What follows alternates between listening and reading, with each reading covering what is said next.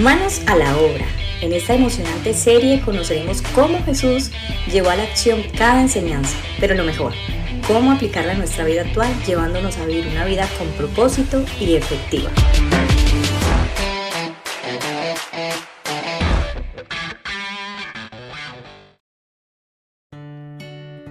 Hola comunidad, somos Carlos y Vivi.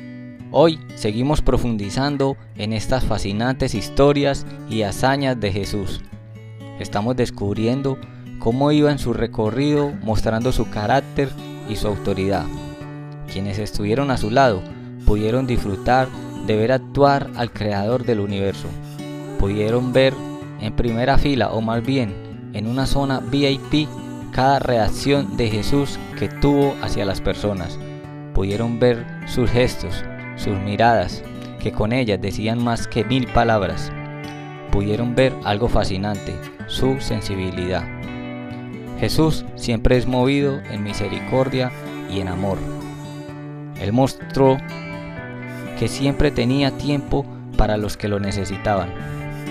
Podía sentir una conexión a kilómetros de sus dolores, de sus sufrimientos, de sus situaciones. Jesús no tenía prisa, se tomaba el tiempo para escuchar y ayudar.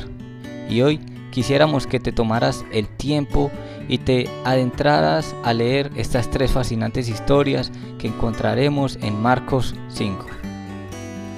En la primera historia nos encontramos cuando Jesús y sus discípulos llegaron a un lugar cerca del pueblo de Gerasá. Allí había un hombre que estaba poseído por un demonio. Y mira que no son invenciones las que te decimos, mira cómo se tomó su tiempo y escuchó a este hombre y lo liberó. En la segunda encontramos a Jesús llegando en la barca al otro lado del lago y se quedó en la orilla porque muchas personas se juntaron a su alrededor. Jesús seguía en su misión de escuchar a las personas y es acá, en este momento, donde se inicia una fascinante hazaña. Llega uno de los líderes de la sinagoga llamado Jairo y le ruega que sane a su hija. Jesús no lo pensó dos veces, de una le dijo, vamos Jairo.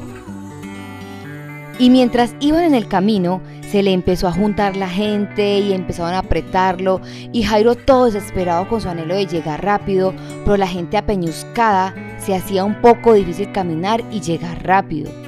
Y pon mucha atención porque lo que va a ocurrir en ese preciso momento es algo santo. Y de fondo se escucha una música de suspenso. Es como si se hubiera despegado un rayo del cielo y hubiera impactado a Jesús. Es como si una corriente de energía hubiera entumecido su cuerpo y por un momento se paraliza todo. Todo se paraliza, las personas se paralizan. Solo se puede ver el movimiento de Jesús en cámara lenta, volteándose y mirando quién lo había tocado. Al no identificar la persona, sale de su boca una pregunta. Y pum, vuelven las personas, el movimiento, el sonido, todo sigue su curso. Y al seguir hablando, cuando escuchan a Jesús decir esto, ¿quién me tocó? Sale de la multitud una humilde mujer diciendo, fui yo, yo te he tocado.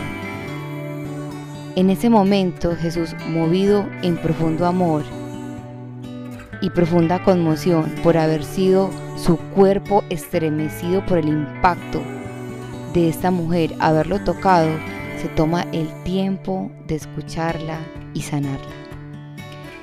Y estarán pensando, ¿y qué pasó con la hija del jefe de la sinagoga? Pues pasó algo terrible.